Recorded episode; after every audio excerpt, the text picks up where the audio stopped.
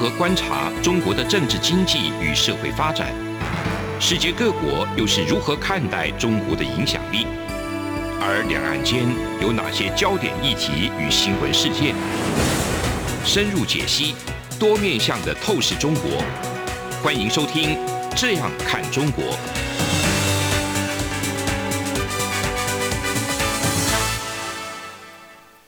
各位听众您好，我是主持人张振林。您现在收听的是中央广播电台《这样看中国》节目，张正霖时间。那今天我们节目要谈的一个主题是这个中共的一个军机侵扰台湾西南的空域哈。那有一说是最近的一些状况，就剑指美国的一个航空母舰哈，有这样的一个讲法。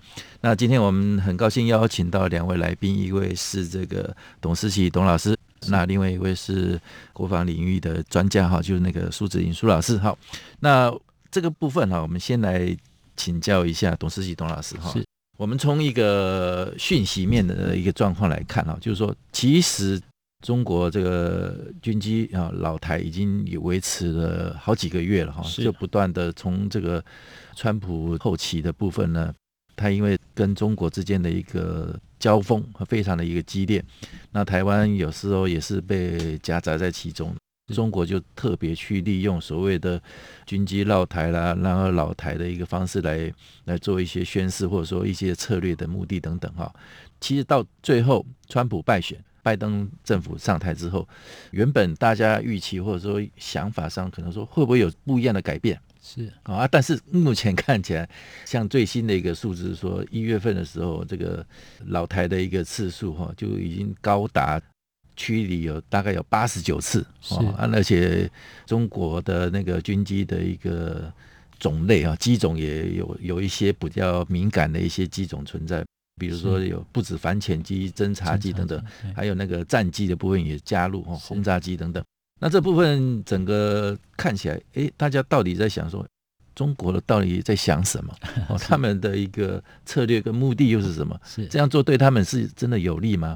那当然了，这个现象不是只有我们观察到啊，世界各国都观察到。嗯，那在不久之前，呃，美国的外交关系协会啊，那就是 CFR，就是出版这个 Foreign Policy 的这一个期刊，很著名的期刊的这个一个算是智库啊。那他其实也在做这个世界上比较容易起冲突的几个地点的评比。是。那他冲突的可能性，然后以及对于美国利益的损伤的可能性来做评比之下，那过去呢，呃，两岸之间的这个冲突都呃还不被置于列为所谓低级的。这个等级啊，但是在这次的评比之中啊，这个两岸关系啊，就是两岸之间、台海之间发生冲突可能性被列为第一等级，而且可能会损伤到美国的利益啊。所以显见的说，这样的状况是大家都注意到。那刚刚呃主持人提到说，从川普政府的后期啊，那为什么川普政府的后期会开始有这样子的一个状况出现？其实它。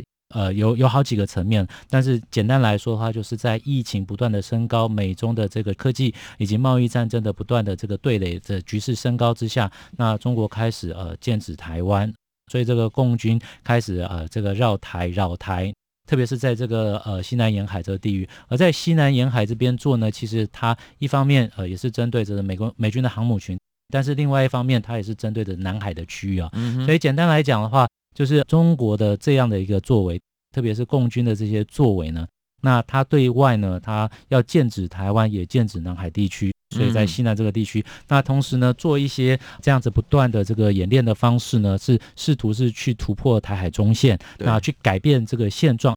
而改变现状之后，又希望能够成为一个固定的常态。嗯、那希望它成为一个中共的这个军事里面的新常态，然后不断的去扰台，然后同时把他们的这个武力兵力都更加的呃逼近这个区域里面。那当然，周边的国家也不断的有在做这个回应啊。那包括这个澳洲，包括了这个印度，包括了日本啊、呃、韩国、呃美国，甚至就最重要是美国。那我国也是呃不断的，我们也是不断的是常常去做这些回应啊、哦。但大家在问说，那为什么会这样？那我们还是要回到一点哦，不管是军事或是外交，它其实反映的是内政啊、哦。也就是说，对于这个国家来讲的话。为什么他需要在这个时间点花这样大量的？其实各位不要以为说这样子来看看，呃，这个升空一下子，他们不要不用花钱哦，这个钱也是花很多，花很多的演训的人力哦。那也是据闻，他们也是有非常多的官兵，也因为这样子长期的这样子的，就发生了很多的这个问题在嘛。啊，那为什么要这样做呢？当然有很多的解释呢。一方面，有人认为是呃，这个是要针对美国啊，这必须要对美国的不断的施压，那这样才能够在下一任的政府，新政府，不管是川普的再连任。或者是新政府上台，才能够有筹码去对应。嗯、那另外也有人在在讲啊，这其实也是这一个国内内政的一个问题啊。嗯、为什么要军备呢？一个军备的这个准备的话呢，其实很重要一点，动员之下呢，他才能够重新去管理和这个整顿它的里面的军事的这些，不管是人，不管是他的军备。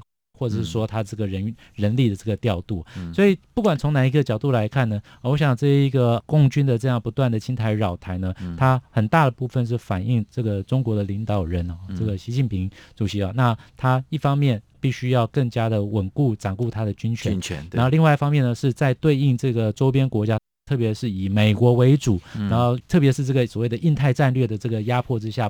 包括日本、澳洲、印度的这个呃，跟美国的合作之下，对于中国所产生的一些压力和影响呢，它必须在这个领域里面，呃，特别是两岸其实是对他而言哦，是一个最简单呃，能够去一个制造威胁感的地方。没错。那事实上，我们也可以看到说，这样的文攻武吓。从一九九六九五九六年就开始对台湾很具体的这样文攻武会的状况，是一直持续以来都有在存在的嘛。嗯、那所以关键点是为什么是在这个时间点？嗯、那为什么要做这样的事情？嗯、那所以反过来看，事实上我我个人也认为这也是呃中国内部包括要控制疫情，包括经济上面必须要有所这个成长。包括他要回应这个美国为首的这个印太的战略联盟对他的压力之下啊、嗯呃，所以他在这边呃，特别是在这个台湾的西南的沿海这个海域里面来更加的升温，这是一个回应他内政需要的一个呃作为。OK，那刚刚思琪有帮我们稍微解释了一下哈，为什么？啊，为什么就是很重要的一个大哉问啊？就是说，那这部分我是不是再请进一步请教一下这个主音老师啊？那其实这一次的一个老台的一个大动作哈，那有一些我们把它叙述的比较完整跟深入一点哈。其实当下是大概一月二十三号的时候，就是说中国先派出了十三架战机老台嘛哈，那到二十四号的时候又派了五个机型。共十五架次的战机啊，一样也是在西南空域这边。那这个部分其实他们要对应的，其实是应该是美国。美国他们有一个罗斯福号的航舰、航空母舰的一个打击群哦，整个一战队哈。他们是在二十三号有两个讲法，一个是说通过巴士海峡，那另外有一个讲法是说，那避免太过敏感，还通过从那个菲律宾的巴丹岛那边哈，从那边去通过。那不管怎么样啊，就是真的因为。老共哦会这么大的一个动作来做这样的一个演训的话，其实也针对这个罗斯福号航舰的一个打击群啊。那这个部分，美军的一个印太司令部的一个讲法是说，罗斯福号会会进到这个南海区域来做一些活动，其实就是要表述一个很明确的一个讯息啊，就是说要促进这个海域的航行自由。嗯啊，而且是用这个行动来表示说，他们对南海这个区域安全上的一个具体的一个承诺。那这个承诺是什么？其实讲的也很白了，这个几乎是一个白话文了哈。所以老共就针对这样的一个回应。那子瑜你是怎么看说美国动作跟中国的一个动作之间的一个互动？我们可以这样看，先讲结论哦，就是中国的传统是围点打援呐，对，他把南海当成是。中共潜舰部队的游乐园，嗯，这整个都是我家。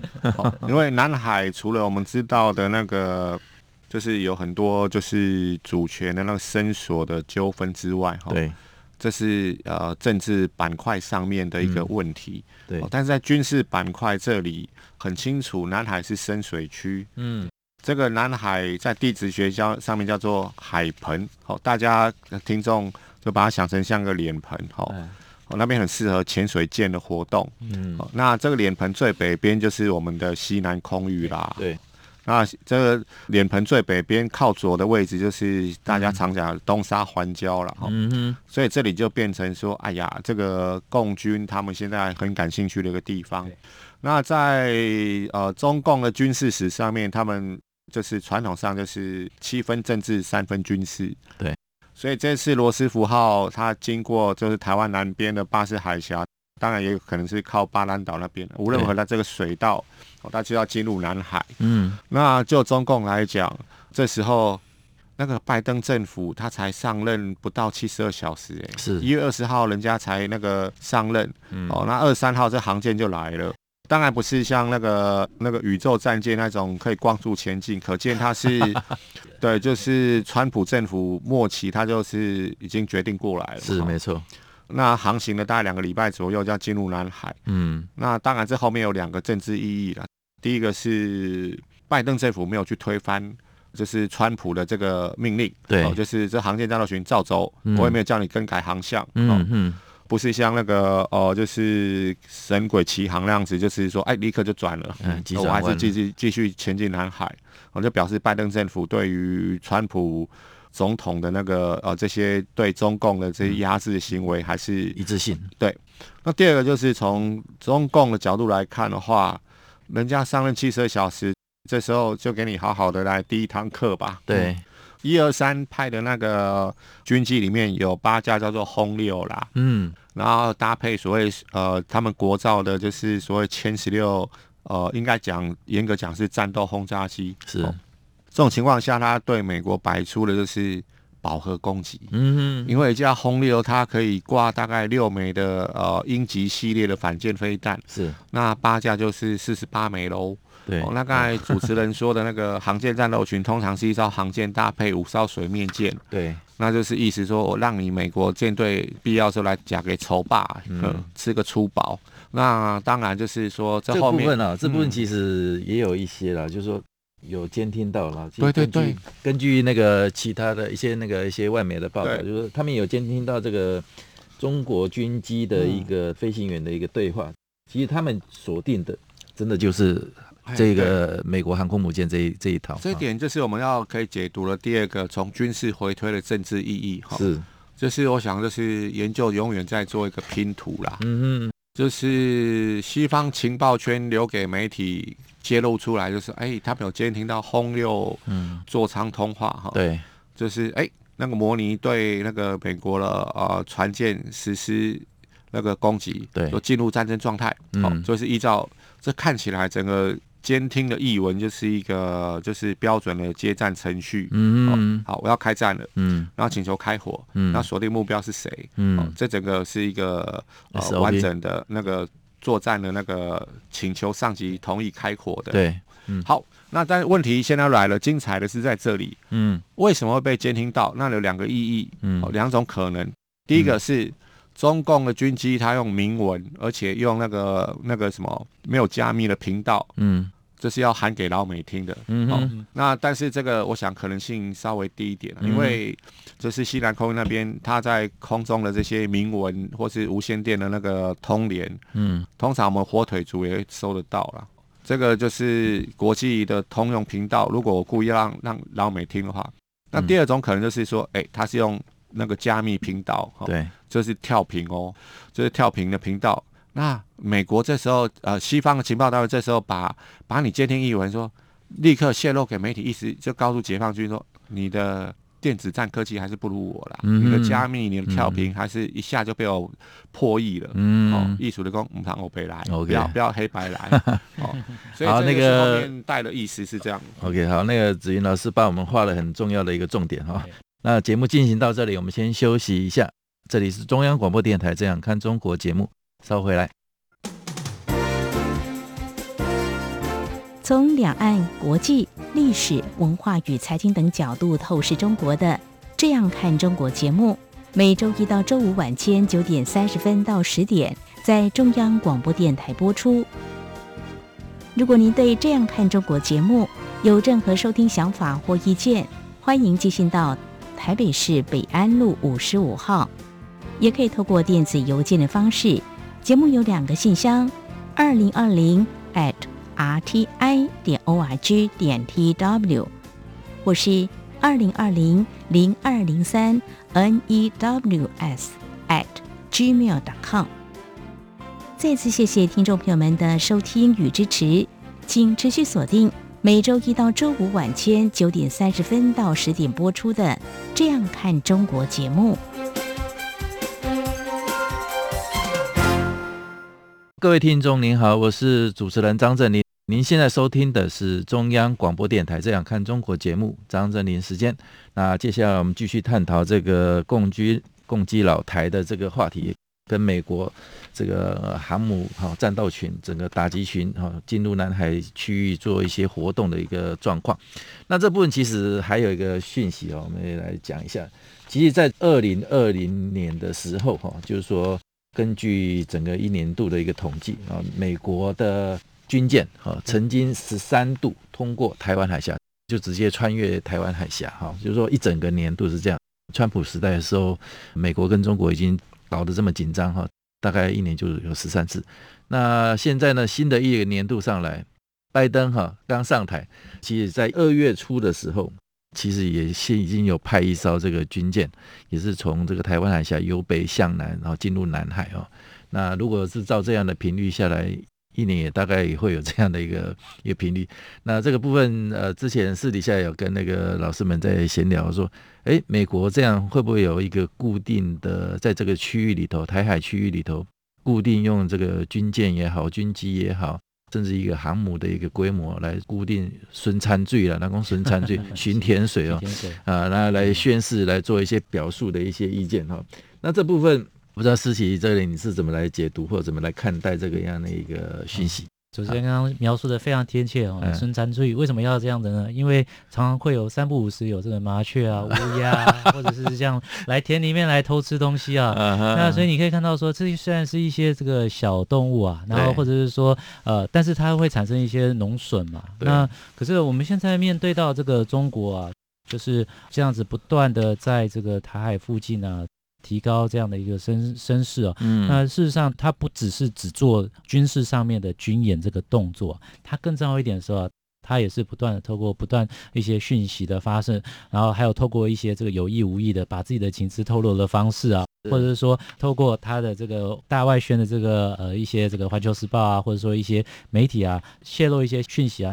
像是去年啊，就一直听到说有这个夺岛演习嘛，夺岛演练嘛，对啊，那当然中国他也知道说他要再到台湾这边来，他有一些，例如像是夜间的侦防，然后还有包括是这个夺岛这个登岛作战这个部分啊，所以我们可以看到说，他一方面呢不断透过这个媒宣的方式呢，告诉人家他在做这些准备，那另外一方面呢，他也不断的去升高他的局势哦，那这个在军事上面的话。这个就是很典型的，就是升高局势哦，那提升压力呢。那他很重要一点就是看对手怎么样反应之后，那他就可以决定他用哪一个途径来解决他现在所面临的这个内部的问题啊。嗯，那所以我觉得这边其实我们呃这个台湾啊，我们是非常熟悉这一套模式啊。那这套模式之所以它能够运作的成功，事实上它还有一点哦，就是这个在内部，在我们的内部有人在帮忙去做一些宣传，宣传。所以说。一些其实呃可能看似不是那么的这个重要，或者说不是这么有重大的变化，可是透过一些媒体的一个渲染报告之后，好像就变成一个很严重的事情。嗯哼。但是我们也是要注意到一点了，就是说什么样的状况会让我们觉得是有异常的状况，就是说跟过去跟现在有所不同。所以刚刚提到一个非常好，就是说在川普时期的时候，美国的这个航空母舰不断的这样通过，嗯，那。它就是跟在川普时期之前，就是跟去年呃相比之下呢，之前呢，除非是这个真的有台海冲突，要不然的话没有这样的频率嘛。嗯，所以我们可以看到说，这样的频率升高，就代表它背后有一些什么样的状况出现。对，那中国呢，不断的去做这些升高频率呢，对于我们来讲，其实很重要一点是要评估它是不是真的有。呃，所谓的这个军事引发军事冲突，或者是说呃有进一步的军事动作的意图嘛？嗯哼。那现在其实很多人来看中国的一些行为的时候，都认为他是想要试图先透过一些方式先去改变现状。嗯。那看现状改变之后，再来看看说对方反应之后，他再来决定下下一步要怎么做。嗯。那所以我觉得很重要一点是，呃，面对这样子的呃中国的不断的这一个进逼啦。然后用各种不同的方式啊，嗯、那甚至还有人呃，还有人呃，其实不只是台湾的这些这个专家，这个海外的专家有人在讲说啊、呃，是不是会对金门啊，或者会对太平岛啊，是不是对哪一些地方啊产生一些军事的一些行动的威胁啊？嗯、那我觉得这些都是非常需要注意的。可是更重要一点是，我们过去对于这个呃中国的军事活动啊，其实我们政府的呃回应的态度呢？呃，可能在更久之前不像现在这么样公开透明，嗯，而我们现在这个公开透明不是只有针对着我们的国民，而是针对着我们的友邦，呃，同盟的像有这个同盟关系的国家，那附近的这个国家做这个军事更多的互作以及合作。唯有透过这个军事讯息的不断的转换，去更清楚的了解对方的配置，以及他的目的，以及他的动机，以及他的可能的这个走向。有更多的资讯之后，才能有做更精确的这个回应。嗯、那当然，现代的战争的形态跟过去很不一样啊。对。那其实说也有媒体会提到说，会不会是透过民船啊，会不会是透过一些其他的这一个海上的这个一个渔船的方式啊，嗯、来做一些骚扰啊、干扰？嗯、那我觉得这是都有一些可能性了。嗯。但是不管怎么样呢？那一方面军事上面做好准备，嗯，那另外一方面呢，对于这一个呃，就是共共军呐、啊，嗯、呃，他们的一些动向啊，做一个更完整的一个资讯的收集，嗯，那同时跟我们的友邦呃做一个更好的联系沟通。那我想呢，这一个呃，这个海上的自由航行权呢，在公海上面，以及在很多的这一个这个国际上的规范，那台湾也都在遵守的状况之下，那谁是这一个共同规范的敌人？嗯、那我们为什么要做这样的回应？然后以及跟其他周边国家的一些共同的合作，嗯、那我们的正当性提高之后，才能够做出一个更好而且更有效率的回应。OK，其实是这个问题啊，就是中国的军事的一些活动跟动作啊，那外界在看这个部分，还是一样，先可能暂时性的，是说在要测试一下水温哦，那测试一下这个拜登政府团队的一个态度跟讯号啊等等，那。正常来讲的话，其实这个也是一个很不寻常的一个动作了。那我想请教子云老师哈，那以前我们稍微再往前看一下，其实中国跟美国之间的一个最紧张的一个关系，应该还是在川川普末期的时候哈，就是说大概是二零二零年去年的时候啊，那时候整个从外交战、贸易战打到这个军事对抗的一个对峙一个形态等等哈，那那时候也有一度传言也很多哦，那可能。川普因为又面临到总总统大选的一个问题，那有没有两边可能开战的一个可能性？然后那时候传闻也蛮多的。那开战的一个点会又是在哪里？那当然讨论被讲最多的哈，就是可能是在南海区域。南海区域的话，中国的一个选择可能就是用呃一个无人岛的部分哈去做一些那个测试等等哈。那当然也有最近也有开始也有人提到像东沙岛啦，或者说这个金门也被提到等等哈。那这部分的可能性又是怎么样？或者是其实中国会不会又有什么新的一个把戏还在后头？哦，压箱会不会是怎样？我们这个部分，子云也有相当的一个研究了解，你帮我们说明一下。是，我的观察是这样子，就是川普总统在的时候，跟北京的关系，应该说最紧张的就是两好三坏满球数了。对，那斗而不破一直是美国这个大国它向来的国策。他不会对这种情况就去开第一枪。对，从一次大战、二次大战到古巴危机，嗯，我就是说，美国的呃，对对这种战和的大计，就是战争跟和平的大计，他不会去开第一枪。嗯，那只要敌人敢开第一枪，那就吃不完兜就走了。嗯，第一次大战是德国就是去攻击美国的客轮。对，二次大战当然就珍珠港了。对，那古巴飞弹危机的时候，美国甚至。就是吞下自己的那个 U2 侦察机被俄国 K 下来，哦，损失飞行员，他是吞论。哦，那川普政府他绝对不是说一个莽汉，就是你看他在伊朗那边，就是他无人机被伊朗 K 下来打击落。嗯，他本来说要报复，后来也是没有，没有对，所以这个是大国政治的一个艺术。嗯。那反过来看，南海的部分就是美国当时当然就是尽可能的，就是把一些军事准备做好做满。嗯，这关键也是北京造成的。嗯、我们记得时间过好快，在去年三月的时候，就是也是罗斯福号嘛，他那时候开始去访问越南之后，来历全舰都开始蔓延。嗯，所以罗斯福号就到关岛去休假那个检疫了。对，那这时候西太平洋呈现航舰真空。雷根号在日本的横须贺整修，嗯，哦，所以整个西太平洋这只是一艘美国号的两栖攻击舰，载着几架 F 三十五，嗯，在那个巡弋，嗯，哦，这时候中共就哇，机会来了，来那个北上无人，哈，那个守备那个守备那边在那个什么无人，赶快把那个航舰派出去，哎呀，就是从台湾的东边四月多的时候，从台湾的东边绕过去到南海，对。那美国当然就是开始就是把战略空军做调整了。四月二十，去年二零二零年四月二十三号，关岛的 B 五十二全部撤回美国。那时候北京想，哇，太棒了，又撤回去了。其实那只是美国的战略的调整，就是战略可预期，战法不可测，就是灵活弹性了。对。那接着五月就开始美国航舰强势回归，就从第三舰队开始向前支援第七舰队。嗯，所以一直到现在很清楚的。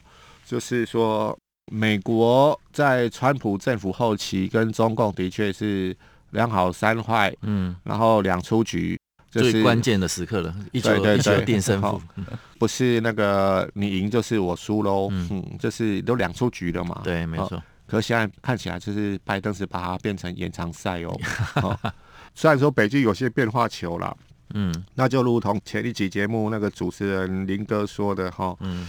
就是盖亚纳这个事情，只是中美这个新的关系里面的第一局。嗯，因为那时候我们界定，就是为什么盖亚纳的事情会是中美竞逐的第一局，是因为我们中华民国在那边设个办公室，台湾办公室，对，美国背书，嗯，嗯，这就很清楚了。没错。然后那个北京竟然就是给他 K 回去，哦、嗯，就是用那个先把你那个封杀了，嗯，好吧。那后面第二棒看怎么打就很清楚了。是，所以从这个政治我们可以看，就是这个军事上，因为克劳萨维兹就说，我们很清楚嘛，就是军事是政治的延续，哦，战争是政治的延续，所以我们不会把战争独立看成说，呃，就是小孩子打架，街上的那个呃飙车拿东西出来 K K K，嗯，而是一个大国政治下的一个就是政策的工具。对，所以合理评估是不会有呃，就是说。大规模的冲突了，嗯，但是我也意外是我们在战争分类上面是从战争、战役、会战到旗下的那个战斗，所以如果说擦枪走火的话，哈、嗯，顶多就是一个状况，可能就是小规模，对对，小规模战一个战斗，嗯，那这个在二零一五年之后，就是最近这五年之间，国际间也有这种案例，嗯哼，比如说印巴的空中的那个交战，是，就是短暂的一个战斗了，对，然后俄罗斯军机。那个跑进土耳其，结果被击落。对，俄罗斯也是鼻子摸一摸。摸一摸，对，你是跑去人家领空嘛？嗯，对。那中共跟俄国的军机跑去那个韩国的那个独岛那边，也侵犯人家领空啊。嗯。韩国空军还算客气，就是开火警告。嗯。F 十五 K 跟 F 十六 K 上去，然后警告你，你还是继续飞。好，我们就开炮了，开机炮。那呃，中共的军机跟俄国的军机来撤退。所以我想就是，简单来讲，就是应该就是。可以说是一个和平的竞争。嗯哼，OK，那个其实现在大家也在看啊，就是说，哎，大家有个疑问，那美国川普这个已经最激烈的一个对抗者哈，都已经下台了，那为什么习近平还要再搞这么大的一个动作？那练兵备战到底是为了什么啊？就可能如那个事情刚刚稍早讲的，其实也要掌握他的一个军权了啊。中共从一九五零年就已经讲说放弃幻想，准备打仗了。对，没错，喊了七十年。OK，好，谢谢，感谢两位的一个分享。那节目进行到这里就告一个段落，谢谢。有人形容二零二零年是台湾的 Podcast 元年，使用手机可随时随地收听的形式，滋养了听觉，丰富了视野。而你也加入了 Podcast 的行列了吗？央广新闻部制播的众多精彩节目。陆续在各大 Podcast 平台上架，包括《早安台湾》、《两岸 ING》、《这样看中国》、张振霖时间、蔡明芳时间，还有《这样看香港》、舍之岂能藏乎？想跟你聊聊天，以及港式大排档节目，通通随点随听。欢迎透过 Sound 声浪平台搜寻央广节目名称，就可以收听到精彩的央广新闻节目。快拿起手机，让我们在 Podcast 平台相见。